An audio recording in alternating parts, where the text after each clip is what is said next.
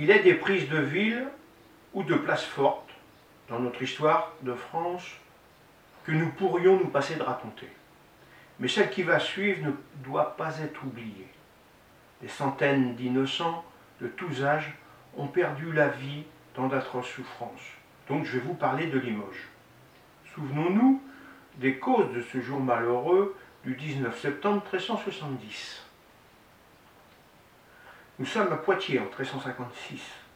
Le roi de France, Jean de Lebon, qui n'était d'ailleurs pas plus bon que Charles de Navarre, dit le mauvais, est fait prisonnier par les Anglais. Dans ma dernière vidéo sur Charles V, je vous décrivais le caractère de ce roi. En fait, Jean II n'avait qu'une idée en tête. Être libéré afin de reprendre les rênes du pouvoir qu'il avait laissé à son fils et dont il était extrêmement jaloux.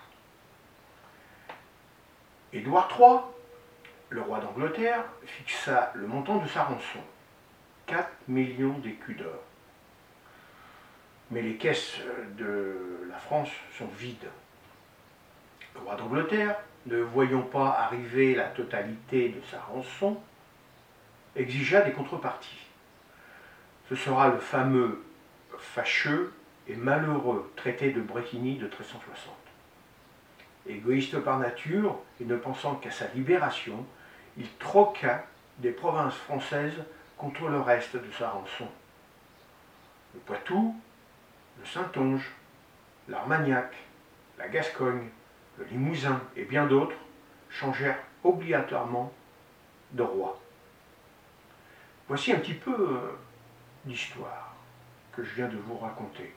Maintenant, nous arrivons au sac de la ville de Limoges. Limoges est la capitale du Limousin. Elle est ancrée dans le domaine du royaume de France depuis Pépin le Bref. Ses habitants sont profondément français.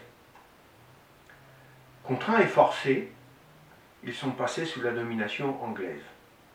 Charles V, en 1369, relance la guerre de Cent Ans en vue de reprendre aux Anglais tous les territoires perdus par son père.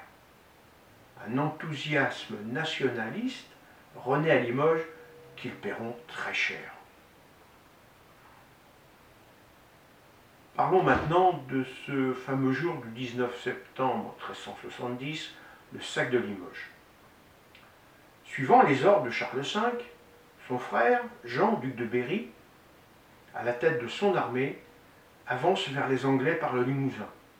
Le 11 août, en compagnie du maréchal de France Louis de Sancerre, il part de Bourges en direction de Limoges.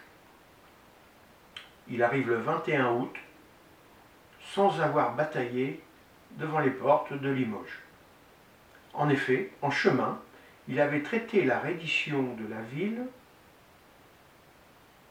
avec l'évêque de Limoges, Jean de Croche, les habitants de la ville, rebelles au prince de Galles, demandaient donc la protection de Charles V.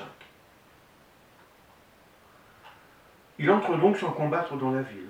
Il est acclamé par la population au cri répété de Montjoie à Saint-Denis, Montjoie à Saint-Denis. La bannière des rois de France flotte à l'entrée de la ville. Il est accueilli par l'évêque de Limoges, les consuls et les chanoines. Mais il ne restera que la journée du 24 août car euh, la guerre continue vers le sud. Il ne laisse sur place une faible garnison, soit une centaine de lances. Ils sont commandés par Jean de Villemur, un Toulousain, Hugues de la Roche et Roger de Beaufort. Sachant que Hugues de la Roche est le beau-frère de Pierre Roger de Beaufort, futur pape Grégoire XI. Ce passage est clair, Jean de Berry abandonne l'évêque de Limoges et la population sans moyen de défense efficace, à la vengeance du prince de Galles. À Angoulême, ce dernier est mis au courant que Limoges a ouvert ses portes aux Français sans combattre. Il est fortement courroucé. Il rend responsable de trahison Jean de Crosse, l'évêque de la ville.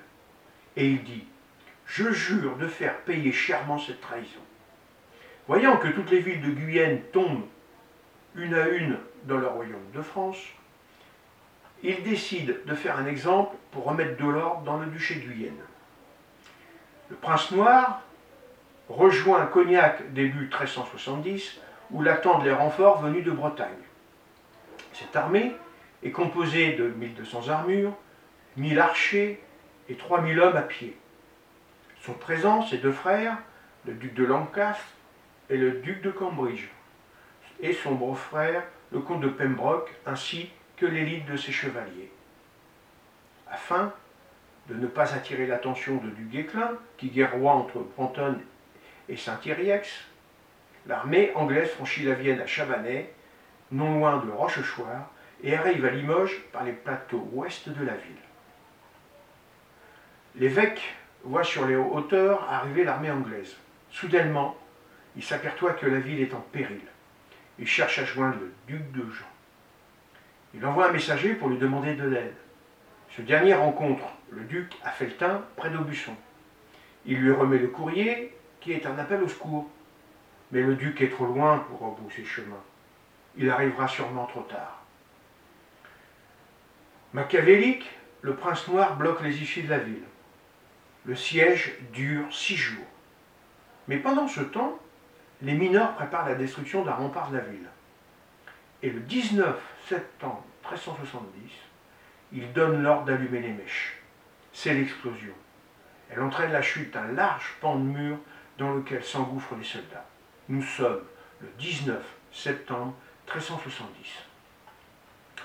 Alors commence alors le massacre? Les 100 lances du duc de Berry tombent les premières. Puis, hommes, femmes et enfants se jettent aux pieds du prince pour lui demander pardon.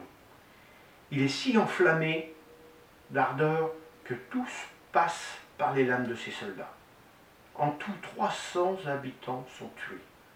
Jean de Crosse, l'évêque, est présenté devant le prince noir, qui est affaibli par la maladie, allongé sur une litière car elle ne peut plus monter à cheval.